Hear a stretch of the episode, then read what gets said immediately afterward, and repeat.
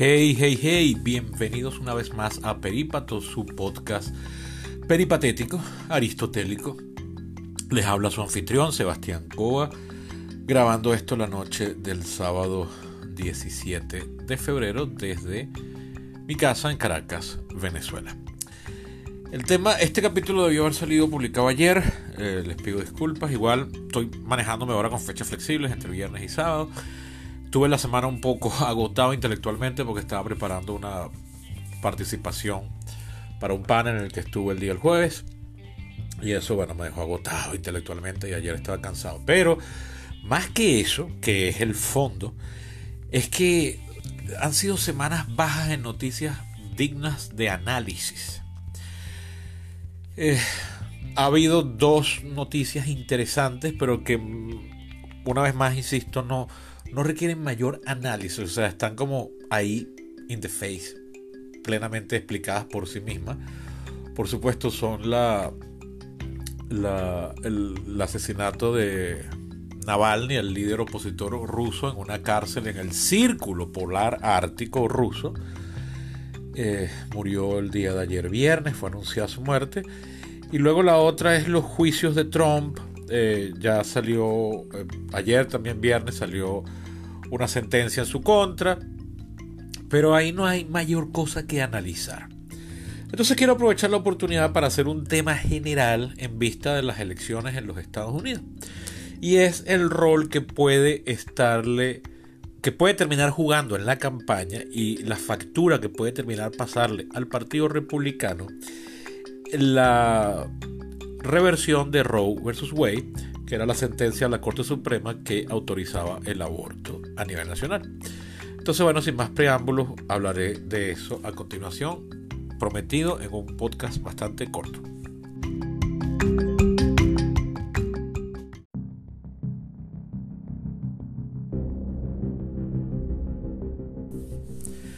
Bien, para poder hacer el siguiente análisis debo hacer un muy pequeño repaso histórico para que se me pueda entender. El derecho de las mujeres en los Estados Unidos a practicarse un aborto fue garantizado federalmente, esto quiere decir a todo lo largo del país, debido o gracias a una sentencia de la Corte Suprema de Justicia en enero de 1973, es decir, hace 52 años para el momento en que estoy grabando esto, conocida en inglés como Roe versus Wade, en español sería Roe contra Wade. Hasta ese punto, el aborto ya era legal en algunos estados, pero en la mayoría no. Y con esta sentencia de la Corte Suprema se le prohíbe a cualquier entidad gubernamental, sea federal o sea estatal, o condadal o municipal o lo que fuese, a prohibirles a, las mujeres practicarse un aborto.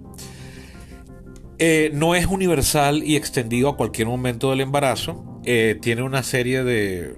tenía una serie de criterios. Eh, era sin total ni ninguna restricción en el primer trimestre.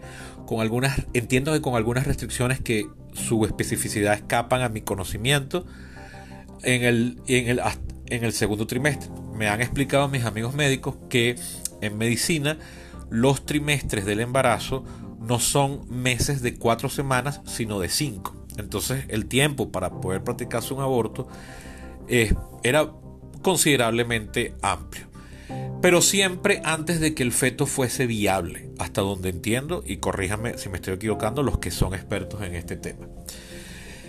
O sea, una mujer no se podía practicar un aborto en el octavo o en el séptimo mes. No, era en las primeras fases, donde el feto no puede sobrevivir si no está dentro de la madre. Como bien saben, hay gente que es siete mesina, es decir, todavía no ha desarrollado completamente, pero ya es viable y puede sobrevivir. Y yo tengo amigos de cuarenta y pico de años que son siete mesinos. Okay. La particularidad, como les decía, es que este derecho fue otorgado en los Estados Unidos a través de una sentencia judicial. En muchos otros países, varios países de Europa, como Francia, por ejemplo, otorgó el derecho al aborto por esa misma época, en los años 70, pero ahí, en aquel caso fue a través de un acto legislativo. En los Estados Unidos fue una sentencia judicial. antes de, explicar qué quiere decir esto, hago una acotación. Los, para ese momento en los Estados Unidos no había mayor oposición al aborto en el grueso de la población. Había sectores que eran abiertamente anti-aborto, pero en general, por el espíritu de la época, eso que llaman el zeitgeist, ¿sabes? Los años 60, los 70, la liberación femenina, los derechos civiles, todo aquello, había cierta proclividad a otorgar ese derecho. Y esto se expresaba en el hecho de que en ambos partidos había considerable cantidad de políticos y miembros de base que eran favorables al aborto. Esto es sorprendente porque, eh, visto desde nuestra perspectiva actual, porque a partir de los años 80, pero ya más radicalmente en los años 90, uno casi que podía definir a un político eh, de carrera en los Estados Unidos y, y adelantarse a qué partido pertenecía cuando uno preguntaba cuál era su postura sobre el aborto que, dato curioso, una vez eh, dada la sentencia Roe versus Wade, se populariza una forma de llamar a los dos bandos, en vez de llamarlos antiaborto y proaborto, cada uno de los bandos se da un nombre propio y el bando antiaborto, o sea, los que se oponen a que las mujeres se puedan practicar un aborto, se da en llamar a sí mismo pro-life, es decir, pro vida los que están a favor del que, bebé, que el bebé nazca. O sea, desde el mismo momento que ha sido concebido, él es un ser humano, tiene derecho a nacer y cuando la mujer se lo está prohibiendo al practicarse un aborto, está cometiendo en la práctica un asesinato. Mientras que el bando que es favorable al derecho a abortar se llama a sí mismo pro-choice, es decir, pro-escogencia, pro-libertad de escoger, es decir, la mujer tiene el derecho a decidir si ella va llevar a su embarazo a término o si lo va a interrumpir temprano y no se va a convertir en madre. Ok, como les decía, a partir de los años 80, pero sobre todo en los años 90, esto, sobre todo entre los republicanos, se volvió lo que ellos allá llaman un litmus test. Es decir, una especie de prueba de pureza. Tú eres un auténtico republicano si tú te opones al aborto. Sobre todo cuando esto sucede cosa curiosa, eso no era así en, la política de los Estados Unidos, cuando las posturas liberales y conservadoras se van decantando hacia cada uno de los partidos, pero primero y más radicalmente hacia el bando republicano. Digo esto porque todavía tan reciente como 2010 casi, uno podía encontrar uno que otro político de carrera en cargos de elección popular demócrata que era antiaborto pese a que el grueso del partido y la plataforma oficial del partido era, en palabras de ellos, pro-choice. Pero entre los republicanos sí era muy raro conseguir una persona, un político, que fuese pro-choice. Casi todos eran pro-life. Eso no era así en los 70. Uno podía encontrar una más o menos la misma cantidad de posturas en ambos partidos. Pero a partir de la era Reagan en los años 80 y sobre todo a todo lo largo de los 90 y ya en la actualidad es radicalmente así, el Partido Republicano se vuelve un partido sólidamente conservador. El Partido Demócrata tiende a aglutinar liberales, pero tiene sus porcentajes conservadores. De hecho, Biden en la actualidad representaba a usando un término que como ya saben bien no me gusta utilizar, a la derecha del Partido Demócrata. la izquierda actual del Partido Demócrata está representado por personas eh, como la diputada, saben que allá sea más representante, pero no quería repetir la palabra, eh, Alexandra Ocasio Cortés, del Bronx, en Nueva York. Pero bueno, estos son ya desviaciones. La cosa es que lo curioso es que al volverse eh, una, una demanda de pureza y una, y una parte esencial de la plataforma político-ideológica del Partido Republicano, eh, se, pasaron dos cosas. Primero, que se vuelve como la fuerza motriz para aglutinar voluntades alrededor del partido. Pero la estrategia a largo plazo eh, no era pasar una ley que prohíba el aborto. No, eh, porque ya al, haber sido por una sentencia, tú no podías hacer una ley para revertir una ley anterior, porque nunca había habido una ley que hiciese federal el derecho al aborto. Había sido una sentencia. Entonces la estrategia era, bueno, vamos a llenar las cortes y eventualmente la Corte Suprema de Justicia de jueces conservadores que sean públicamente opuestos al aborto, que hayan escrito y lo hayan dicho de boca y hayan quedado grabados y registrados en eso, para que eventualmente llegue un día en que reviertan Roe versus Wade. Se, volvió como una especie de promesa bíblica. O sea, una cosa muy a largo plazo. Y resulta que eso llegó 49 años después, en junio, en julio de, de 2022, cuando se pasó, o sea, mejor dicho, subió a la Corte Suprema de Justicia un caso llamado Dobbs contra eh, Organización de la Salud de la Mujer de Jackson, eh, imagino que es una organización de Mississippi, que en la práctica lo que hizo simple y llanamente fue revertir la, la, sentencia de Roe versus Wade. Pero ojo, esa sentencia no está ahora prohibiendo el aborto, no. Lo que hizo fue devolverle, devolverle a los estados el derecho a ser ellos quienes pasen legislaciones pro o anti aborto como era hasta 1973, como ya les había dicho antes. Para ese momento había varios estados que tenían el aborto legalizado, incluso de los años tan temprano como los años 50. Pero esta sentencia lo que había hecho era federalizarlo, es decir, mira, ninguna entidad de este país puede impedirle a la mujer dentro de estos parámetros practicarse un aborto. Eso, el DOPS versus eh, Jackson Women's Health Organization, lo que hizo fue devolverle esa potestad a los estados. Y para este punto de la historia, varios estados tenían leyes,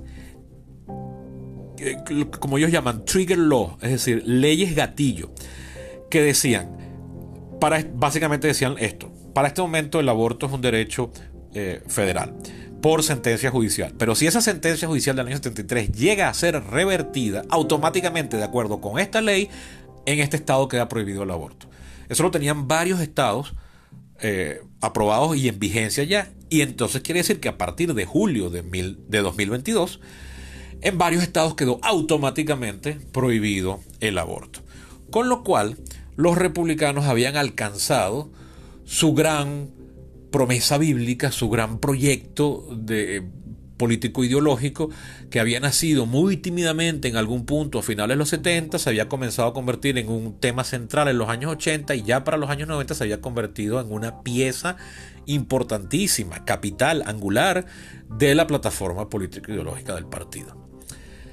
Ahora bien, ¿qué sucede y dónde está lo interesante? Al haber centrado durante décadas, cinco en total, casi todos los esfuerzos y, congregar voluntades a través de ese gran tema que para algunos votantes en los Estados Unidos eh, eran lo que ellos llaman single issue candidates, es, eh, perdón, voters.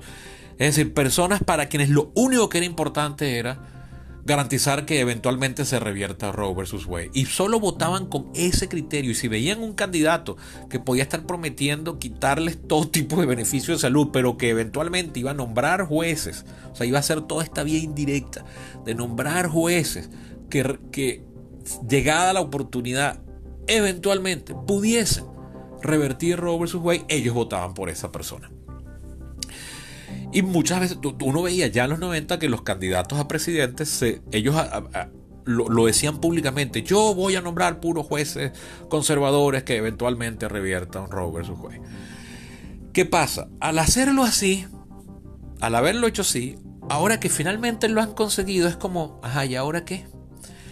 Sea, o sea, ya, eh, ya, no hay esa fuerza cohesiva e, y motivadora de la magnitud que llegó a ser esa plataforma. Porque ya lo lograron, ya está, ya salvaron a la humanidad, ya salvaron a todos esos bebés que no iban a nacer. ¿Y ahora qué se hace? Pero además, como los Estados Unidos es, pese a sus críticos, un país con una muy fuerte y profunda tradición democrática, casi todos los estados tienen establecido en su letra constitucional algo que no existe a nivel federal, pero sí a nivel estatal, que es pasar leyes por vía refrendaria. Y entonces, mm, en muchos estados que tenían a veces alguna de esas trigger law, leyes gatillos que, que eh, prohibirían el aborto una vez que Roe vs. Wade fuese revertido, entonces muchas organizaciones pro aborto, los llamados pro choice, pasaron o recogieron firmas para entonces convocar a un referéndum que revirtiese esa ley que prohibía el aborto. Sorpresa, en los siete estados donde se han hecho referéndum para eso, en los siete, incluso algunos estados tan conservadores como Montana, como eh, Iowa, como Kansas, que era uno de los más grandes y vocales estados antiaborto, eh, Kentucky, o sea, puros estados sólidamente rojos, ah, como saben allá en los Estados Unidos el rojo es el color del Partido Republicano, ergo es el color conservador. En todos esos estados, en 7 de 7, o sea, en el 100% de los estados donde se ha hecho referéndum para revertir o abrogar leyes antiaborto, ha triunfado la causa antiaborto. ¿Cómo es esto posible? Bueno, resulta ser que 50 años después, incluso un montón de mujeres conservadoras han descubierto que la libertad de poder abortar era algo importante para ellas. Entonces, hay muchos republicanos y conservadores de pura cepa que están preocupados y básicamente se están diciendo a sí mismos y le están diciendo al interior del partido, mierda marico, la cagamos. Porque se nos está revirtiendo la tortilla, hemos alcanzado lo que se había vuelto nuestra única y gran meta en la vida, nuestra razón de existir, el único motivo por el cual logramos arrastrar a las masas a los centros electorales. La vida sigue siendo la misma y para sorpresa un gentío dice ahora, no, mira, ¿sabes qué? Yo creo que sí es importante poder abortar. Y en porque no es que California o New York, no, es Kansas, es Kentucky. O sea, eso era impensable en los años 90. Entonces ahora se les está revirtiendo y me río porque, porque es chistoso. Como análisis, puro y simplemente. ¿no? Yo soy, en lo personal, pro aborto. A mí me parece que el argumento con el cual se defiende el derecho y como estaba argumentado en Robert Way eh, eh, yo no lo termino de entender del todo, pero a mí no me hace falta ese argumento. Yo creo que sí, es, eh, las mujeres tienen el derecho a abortar dentro de ciertos parámetros. Eso no se debería prohibir y yo quisiera que aquí en Venezuela existiese esa legislación. Pero esto es completamente aparte de mi análisis. Y disculpen que me haya reído, pero es que me río por la... porque por lo errado que fue basar toda tu estrategia durante 50 años, sí, es verdad, eso le permitió llevar un gentío a las urnas, eso le permitió conquistar mayorías en una gran cantidad de estados, que fue la herramienta con la cual entonces pasaron esas famosas leyes gatillo, pero ahora, ay, sorpresa, la gente no es, no es como antes. Y entonces la mayoría de la nación es pro aborto. Y es curioso porque esto es segunda vez que le pasa al Partido Republicano. Lo que pasa es que la, vez anterior fue más breve, fue, fue, la lucha fue más corta. Como yo les he dicho en capítulos anteriores de esta misma temporada, Donald Trump hizo campaña presidencial en el año 2016 con dos, básicas, dos promesas básicas elementales. Una, la más famosa, la que se llevó más titulares y era la más ridícula, era la de construir un muro en la frontera. Y otra, más trascendental importante, y para Trump era muy importante también, eh, abrogar el, el Affordable Care Act, comúnmente conocida como Obamacare, básicamente un sistema de salud, eh, no es un sistema de salud público, sino la, el otorgamiento, la extensión del derecho a que todos los ciudadanos tengan un seguro, que si no es em, otorgado por el empleador, entonces el Estado te da una opción. Eh, o, te, da la opción, o creo que te da, mentira, lo que te da el Estado es el dinero para que tú te puedas pagar una póliza privada. Creo que es así. Me disculpan que no domine el, detalle, pero no es irrelevante para este análisis. Y resulta que eso que al principio fue polémico, los Estados Unidos era la única gran economía industrializada y, democracia sólida que no tenía un sistema de, salud pública garantizado. Todavía no lo tiene del todo, pero tiene al menos este derecho que ya expliqué, desde esa ley que, que fue aprobada en 2010, pero que entró en vigencia fue en 2013. Y lo que le costó a los Estados Unidos crear ese sistema que ya había sido intentado tan temprano como en los años 10 del siglo XX, es decir, 1914, 15, 16, 17, por allá, había sido ya intentado por primera vez. Eh, eso se había vuelto un tema en los Estados Unidos y ellos ya habían llegado a la conclusión de que, bueno, si no tenemos eso y aún así somos la primera potencia del mundo, quizás es mejor no tenerlo. Entonces, eso hacía que la gente fuese hasta cierto punto como, oye, sería bueno, pero capaz es mejor que no, total, hemos aprendido a vivir sin eso. Pero para cuando Trump gana la presidencia, apenas tres años después de que Obama ya había entrado en vigencia, había sido aprobado en el 10, pero entró en vigencia en el 13, Trump es elegido en el 16, asume en el 17. Además, en un triunfo donde los republicanos conquistan ambas cámaras del Congreso, es tenían lo que llaman la trifecta, se dedican a su primera gran promesa electoral. Vamos a, abrogar Obamacare porque es una ley socialista. Estados Unidos no necesitaba eso. Y resulta que cuando los... Eh, coño, ahí está, otra vez me está dando risa, pero es que de verdad que era jocoso verlo. Cuando llegan los eh, representantes de representantes o senadores republicanos a ir a sus distritos, como ustedes saben, eh, esto, esto debería ser así en todo sistema representativo serio, o sea, en toda democracia que, se, que, de verdad lo sea. Pero en los Estados Unidos es vital que los, cargos electos, sobre todo los legisladores, van a sus distritos electorales a, tener em, eh, foros y encuentros con sus votantes les caían encima, o sea, los criticaban, usted de verdad va a pasar una ley que abroga este derecho y tal, incluso en sectores rojos rojitos. Entonces, no pudieron cumplir esa promesa electoral y Trump se movió entonces a otras, a, otras prioridades y eso quedó como una promesa incumplida. Porque en tan solo cuatro años que tenía vigencia eso, los Estados Unidos terminaron amando Obamacare.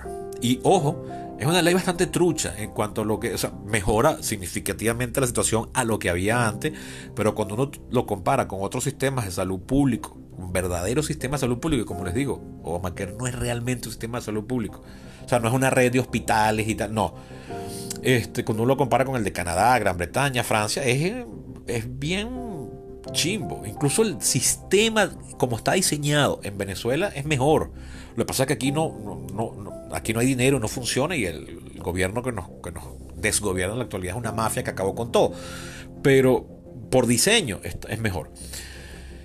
Entonces, bueno, ahí hay un ejemplo de cómo mosca con eh, desear mucho algo porque podrías llegar a la desgraciada situación en la que veas que se te cumpla y después básicamente no sabes qué hacer con eso. Entonces, así como el esfuerzo por revertir Obamacare mermó la habilidad política del Partido Republicano y tuvo que moverse a otras prioridades entre el 17 y el 20, en la actualidad los republicanos están temiendo que la reversión de Roe Wade se les esté volviendo en su contra y que aunque ahora está abrogado, los demócratas puedan eventualmente conseguir en, estas elecciones, si ganan la Casa Blanca, o sea, mejor dicho, si conservan la Casa Blanca y reconquistan la Cámara de Representantes, donde hay una mayoría republicana muy tenue, de solo tres representantes, eventualmente los demócratas pasen una ley, ahora sí, por el proceso legislativo tradicional,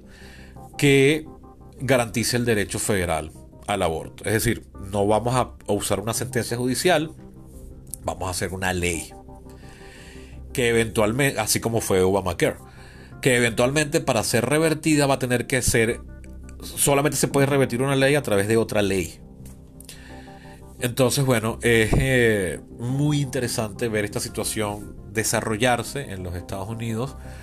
Eh, he estado viendo analistas súper conservadores admitir en público que ha sido un error. O sea, que ahora fue cuchillo para su garganta, se les volvió un espada doble filo y les va a pasar factura en las urnas bien temprano, o sea, posiblemente este mismo año. Eh, que hay no solo la elección, elección presidencial, sino hay elecciones legislativas. Se renueva un tercio del Senado y la totalidad de la Cámara de Representantes. Porque por supuesto los demócratas no son tontos y han comenzado a hacer campañas centrándose en ese tema. Es decir, vota por mí, que soy del partido que... Eh, por lo menos no soy del partido que te quitó a ti el derecho a abortar y que te quiso quitar a ti el derecho a, un seguro médico. Es interesante eso, porque entonces le está dejando al Partido Republicano sin opciones. O sea, el Partido Republicano se convirtió en un partido sólidamente conservador que, insisto, no lo era ni siquiera en la época de Nixon. Lo comienza a hacer en la era Reagan, pero aún así Reagan es al lado de los, de los republicanos en la actualidad un liberal. Parece mentira. O sea, él, que era la bestia negra conservadora, que alguien como mi papá no lo podía ver ni en pintura, y yo crecí con, bueno, con, esa postura de, mis padres, sobre todo mi papá, la, hice propia. Pero cuando uno analiza las políticas de Reagan y las compara con la del Partido Republicano en la actualidad, tú dices, pero este hombre era un liberal. O sea, este, este partido ya no es el partido de Reagan. Entonces, bueno, eso les está eventualmente pasando factura porque antes ellos lograron hacer, mover a un gentío a las urnas prometiéndoles eso. Mira, vota por mí, que yo voy a poner jueces que eventualmente, si se da el caso, tengan la oportunidad de revertir versus Wade. Y la gente aceptaba eso y votaba por eso. Ya no, ya se logró, ya lo revertieron. ¿Y ahora qué les vas a prometer? Mientras lo descubren, van a perder la mayoría, que es muy, muy, muy, muy, muy, muy tenue.